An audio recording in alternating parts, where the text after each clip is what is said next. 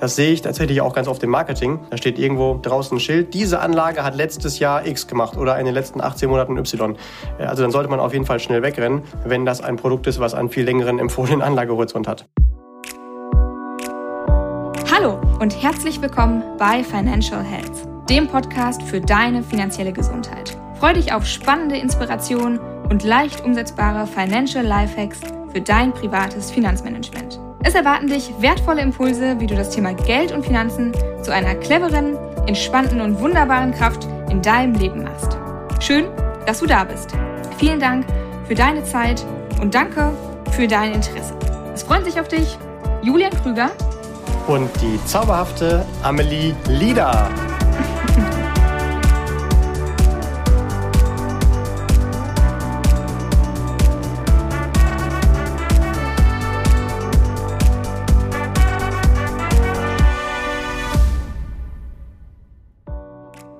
Soll die ganze Folge heißen 10 Fehler auf einen Streich. Ähm, und es soll exklusiven Einblick mal in unseren Beratungsalltag geben, was wir so jeden Tag erleben.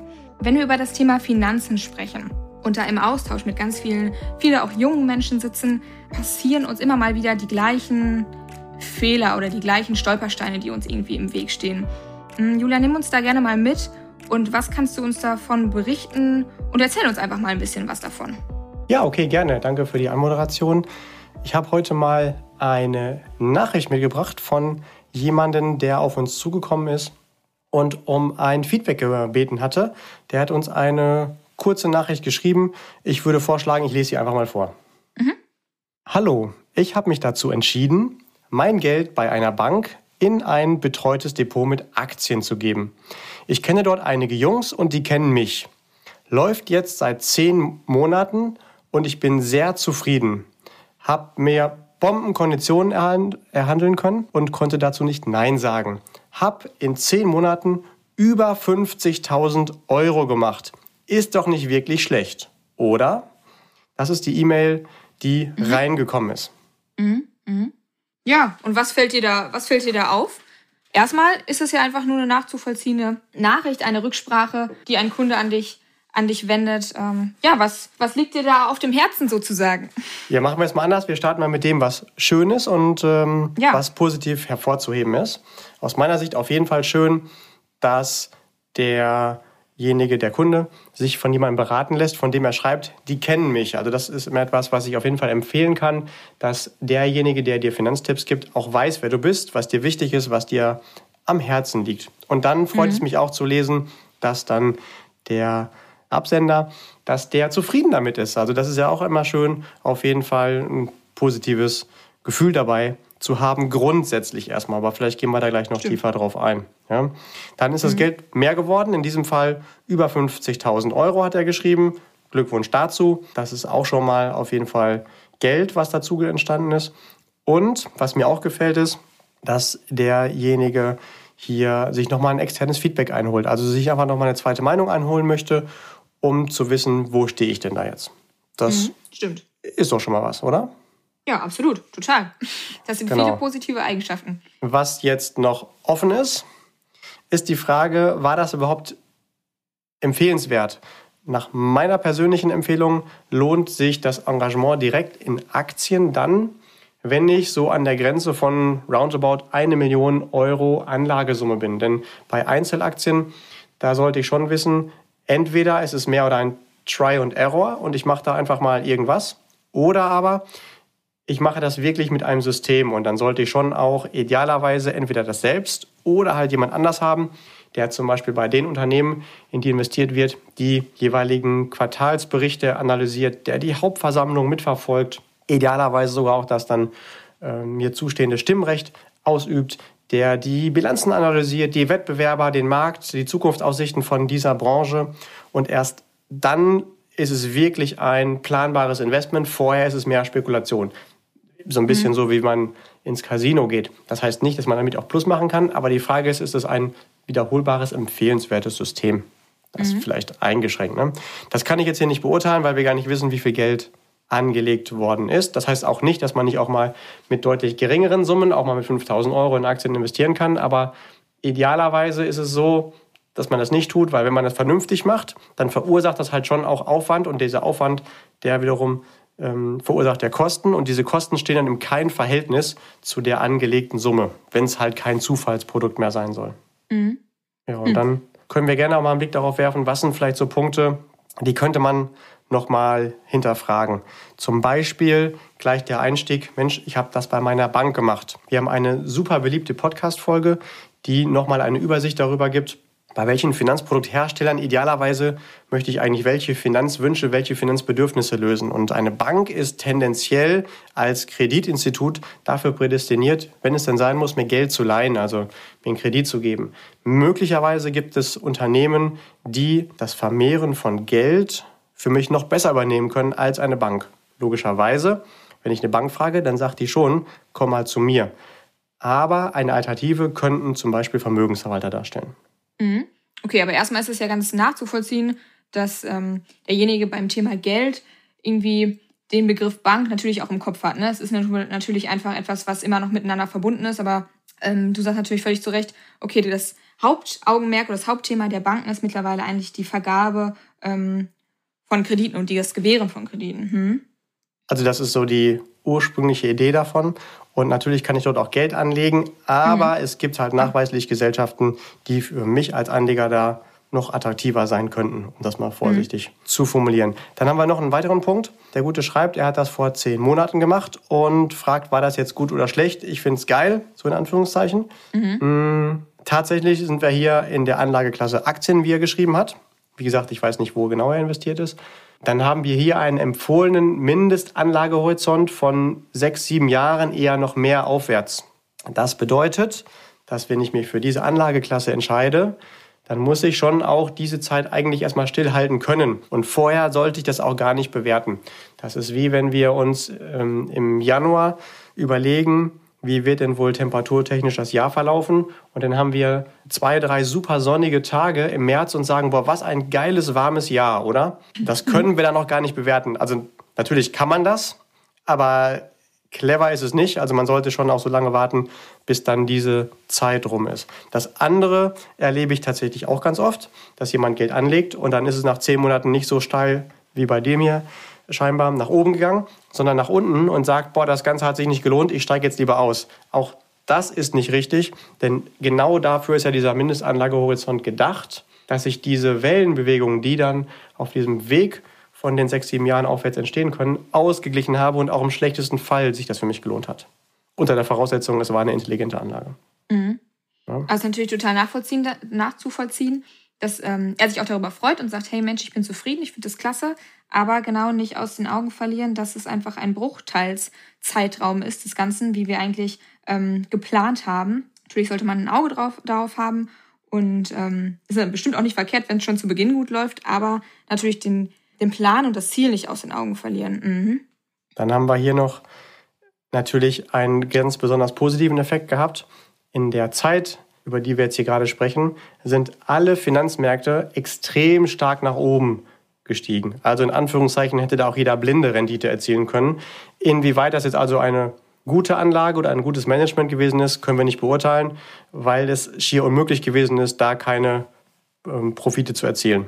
Mhm. Wann ist denn, wie ist denn die Nachricht einzuordnen, Zeit, zeittechnisch vom Zeitraum? Ja, jetzt haben wir gerade Mai 2021 und da dann dementsprechend zehn Monate. Das heißt, wir sind da gestartet auf dem mehr oder weniger noch Corona-Tief der äh, Finanzmärkte und seitdem ist es halt nach, auf, nach oben gegangen. Das hat halt den gesamten Markt nach oben gespült. Auch die Anlagen, die vielleicht weniger langfristig ausgerichtet sind als die ganz konsoliden.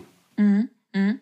Ja, was haben wir noch hier mit drin? Das sind ja gar nicht alle Punkte. Ähm, er schreibt zum Beispiel, Mensch, ich habe Bombenkonditionen erhandeln können. Das ist natürlich schön, Glückwunsch. Allerdings spielt da auch wieder ein Punkt rein, den wir als Anleger immer deutlich überbewerten. Und zwar sind uns die Konditionen, schrägstrich die damit verbundenen Kosten, deutlich wichtiger als die Strategien. Amateure gucken ganz viel auf die Kosten. Profis schauen immer, was bringt mir das? Also ich würde nie primär gucken, wo habe ich das meiste Geld gespart. So, wenn ich auch ein Auto kaufe, dann gucke ich auch nicht, wo habe ich am wenigsten Geld für Sicherheit in dem Auto ausgegeben, sondern ich sollte erstmal gucken, dass die Gesamtstrategie passt. und dann gucken, wie sind denn wohl die erwarteten Ablaufergebnisse, denn die sind in der Regel ja nach den Konditionen, also nach den Kosten. Äh, über die Strategie oder über das, was hier passiert oder über die Qualität oder das Know-how dahinter hat er hier gar nichts geschrieben, deswegen ist es nicht zu bewerten. Nur anhand von, in Anführungszeichen, Bombenkonditionen, wo wir noch nicht mal wissen, ob das auch so ist. Auch da gibt es riesige Unterschiede. Ist das schwer wirklich zu bewerten. Mhm. Ja, das ist wohl wahr. Stimmt. Das ist natürlich immer nur die eine Seite der Medaille. Dann mhm. haben wir ja tatsächlich sogar noch einen weiteren Punkt in äh, diesem Punkt äh, oder in diesen drei, vier Sätzen, die er geschrieben hat. Und zwar, dass ähm, er die Jungs, die dort arbeiten, kennt. Auch das ist ein sehr beliebter und bekannter Anlegerfehler auf privater Ebene. Ich schließe von dem Bekanntheitsgrad oder meiner persönlichen Beziehung zu jemandem zu der Qualität oder der Arbeit an sich, die er tätigt. Ne? Also ich möchte lieber das jemanden geben, den ich kenne. Das spielt natürlich ins Vertrauen, aber objektiv betrachtet hat das nichts damit zu tun, ob der sich nun besser oder schlechter auskennt. Ich erwarte das, weil ich irgendwas psychologisch brauche, um einen Moment zu haben, an dem ich das bewerten kann. Aber es ist nur ein eingeredetes Bewertungskriterium, kein faktisch neutrales. Mhm. Ja, da lieber Listener, hör auch gerne noch in die weiteren Folgen von uns rein. Denn dazu gibt es tatsächlich auch noch eine Folge von uns zu diesem Thema. Ähm, das ist ein Bekannter oder ein Freund oder wie auch immer. Das alles nachzuvollziehen. Auch da natürlich, da gibt es eine gewisse Vertrauensebene, ein gewisses, eine gewisse Vertrauensbasis, ist alles zu verstehen. Aber es ist eben nicht ausreichend. Und gerade bei solchen wichtigen Themen wie das Thema Geldanlage sollte man sich auch noch die anderen Faktoren irgendwie angucken, an, anschauen. Genau. Lieber Julian, sag doch mal, wie kann man denn zum Beispiel dieses Thema bisschen, ein bisschen aus dem, aus den Angeln heben? Also sprich, wie kann denn Vertrauen auch mit dir aufgebaut werden und mit jedem anderen Finanzberater eben auch noch, der jetzt vielleicht bis dahin noch nicht ein Bekannter war? Ich glaube schon, dass Vertrauen super wichtig ist. Total. Nur Vertrauen sollte nicht der einzige Grund sein, warum ich mit jemandem zusammenarbeite. Das heißt, neben diesem in Anführungszeichen guten Gefühl und jemanden, wo ich zumindest auch das Gefühl habe, der versteht mich, sollte auch faktisch möglichst viel für diese beratende Instanz sprechen. Und ähm, das finde ich am besten raus, indem ich viele Fragen stelle, zuhöre und mal auf den Werdegang schaue, auf die Möglichkeit, äh, auf die der oder diejenige im Hintergrund zugreifen kann. Also das sind viel mehr Punkte als einfach nur, ich vertraue dem, weil ich kenne den seit zehn Jahren oder das ist mein Nachbar oder das ist mein Onkel oder das ist der beste Freund von der Schildkröte von meinem Bruder. Mhm. Ja, stimmt. Guter Aspekt, gut auch mit reingebracht. Okay, lass uns noch mal gerne zu einem Punkt gehen, der mir noch so ein bisschen aufgefallen ist. Ähm, der Herr hatte dir geschrieben, er konnte dazu nicht Nein sagen. Ja, Was kommt okay. dir dazu in den, in den Kopf? Ja, schöner Aspekt tatsächlich. Mhm. Grundsätzlich fällt mir da spontan ein, also kein Grund, es nicht zu tun, versus viele Gründe, Gründe, es zu tun. Also idealerweise spricht viel dafür und nur nicht nichts dagegen, um das mhm. kompliziert zu formulieren. Das ist das eine. Und auch das ist natürlich wieder der Punkt, den wir gerade schon hatten. Also hier fließen auch wieder Emotionen da rein. Denn ich konnte nicht dazu, dazu nicht Nein sagen. Das klingt so ein bisschen so wie, ah, jemand hat mir, obwohl ich eigentlich äh, diese Woche keine Schokolade essen wollte, direkt eine Tafel Schokolade da vor die Nase gelegt. Das sollte nicht das, äh, also das sollte eigentlich nicht der Grund sein, wo man sein Geld erlegt. Ja. Mhm, ja klar, das ist natürlich wahr. Genau. Ähm, vielleicht weitere Punkte dazu? Zu dieser E-Mail zum Beispiel noch die Frage danach, boah, jetzt habe ich hier 50.000 Euro an Vermögensmehrung gehabt. Ist doch geil, oder? Tatsächlich wissen wir das nicht. Wenn derjenige 5 Euro angelegt hat, dann war das wirklich eine gute Rendite. Wenn er 5 Milliarden angelegt hat, dann nicht.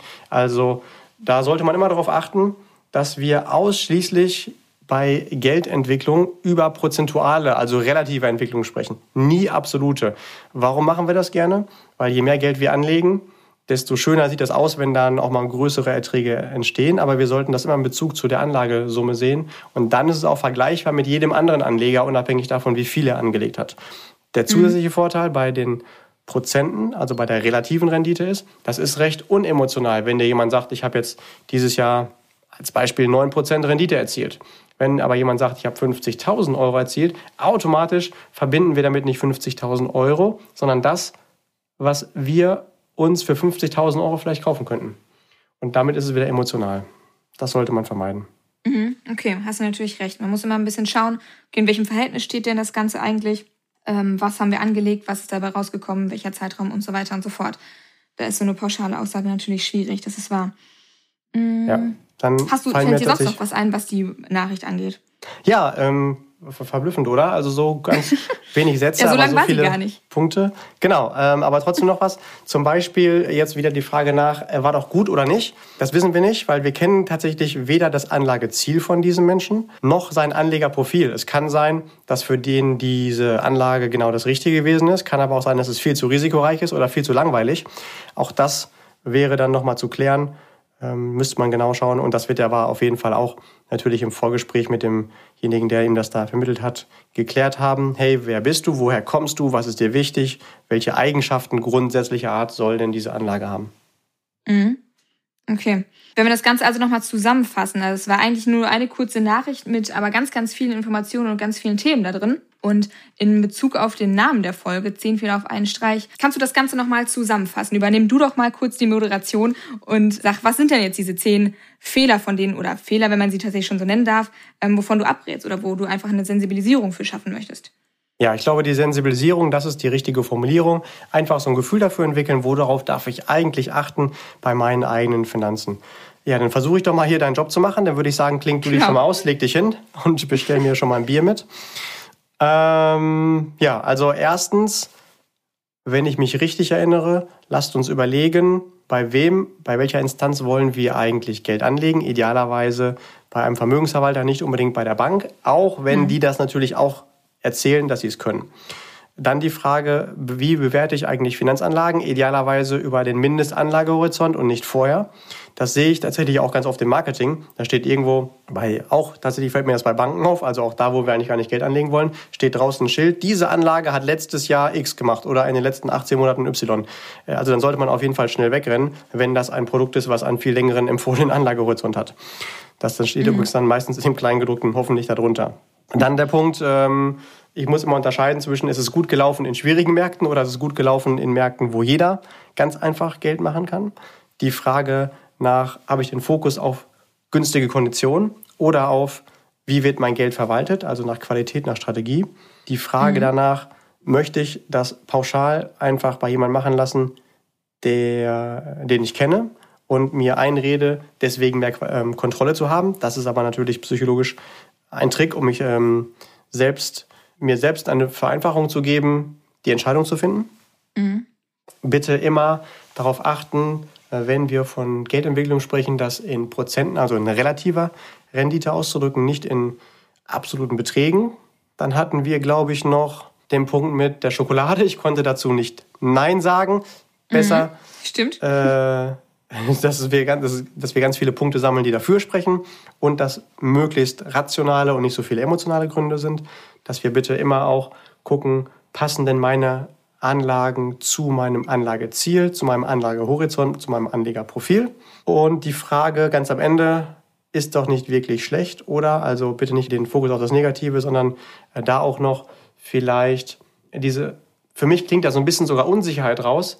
Habe ich das doch richtig gemacht, oder? Kannst du mir das nochmal bestätigen? Also, wenn ich mich für was entscheide, dann sollte ich mich dafür entscheiden und nicht nochmal hoffen, dass jemand anderes externes mir nochmal die Bestätigung gibt, jo, hast du toll gemacht, sondern einmal dafür entschieden, muss das auch laufen. Und ich glaube, mhm. den Punkt hatten wir gerade noch gar nicht, aber was mir auch noch einfällt, jetzt haben wir auch alles in einer Hand in der Verwaltung, also in diesem Fall bei einer Bank. Man könnte alternativ auch überlegen, dass man das angelegte Geld, und hier schien es sich ja schon um eine größere Summe zu handeln, wenn wir mal ausschließen, dass aus 5 Euro die 50.000 Euro Ertrag entstanden sind. In zehn Monaten. Ja, genau. Kann natürlich auch möglich sein, wissen wir nicht. Aber wenn das ein größerer Betrag als 50.000 Euro gewesen ist, dann wäre mein Tipp, das gar nicht in eine verwaltende Hand zu geben, sondern auf mehrere vermögensverwaltende Ansätze zu verteilen. Denn äh, alle haben mal gute oder schlechte Tage. Wer davon dann der Beste gewesen ist, das wissen wir, aber immer nur rückwärts betrachtet, nicht vorwärts betrachtet. Ähm, ich mag dieses Sprichwort. Äh, Voraussagen sind gar nicht so einfach. Besonders schwierig werden sie dann, wenn sie die Zukunft betreffen. Und genau deswegen sollten wir das auch auf mehrere Hände geben. Das wären so Punkte, die mir insgesamt zu diesen drei, vier Sätzen in der Nachricht einfallen. Ich glaube, ich hätte auch Philosoph oder, wie nennt man das, äh, wenn man so Interpretationen macht, werden können. Ähm, egal, ihr wisst, was ich meine. Absolut. Ja, da waren auf jeden Fall schon viele Punkte drin in der einen kurzen Nachricht, die einem einfach auffallen und womit wir hoffen jetzt mit der kleinen Folge euch einen kleinen Einblick da reingeben zu können und ein paar Infos mit an die Hand geben zu können, worauf ihr achtet bei eurer Finanzanlage und bei eurem Aufstellen des Finanzplans, ähm, dass euch diese Fehler, wenn man sie tatsächlich denn so betiteln darf, ähm, nicht passieren, dass ihr da einfach eine Achtsamkeit ähm, für habt. Genau. Julian, hast du noch irgendwas zu ergänzen? Zu der Nachricht, ja. zu dem Thema? Was, was fällt dir da noch ein? Ich wünsche allen Listenern einen wundervollen Tag bedanke mich fürs Zuhören, fürs Interesse, wünsche ähm, gutes Gelingen bei den eigenen Finanzen und äh, sage mal, wir hören uns. Ja, prima. Lieber Julian, dann danke dir ganz herzlich für deine Zeit und für die guten Beispiele, für die guten Erklärungen wieder. Und danke dir, lieber Listener, fürs Zuhören und für dein Interesse. Und wenn du magst, genau, hör auch gerne in die anderen Folgen rein. Wir machen auch noch eine zu dem Thema, was wir heute hier auch schon angeschnitten hatten, mit dem Bekannten, mit dem Vertrauensverhältnis. Und wenn dir gefällt, was du hörst, und wenn du der Meinung bist, dass dieser Podcast auch noch für andere Menschen einen Mehrwert bieten kann, dann hinterlass uns doch gerne eine Rezension auf iTunes. Und wenn du Fragen hast oder wir dich bei deinen Plänen unterstützen können, dann melde dich gerne. Die Kontaktdaten findest du auch in den Show Notes. Und ansonsten wünschen wir dir einen wunderbaren Tag, genieße dein Wochenende und bleibe gesund.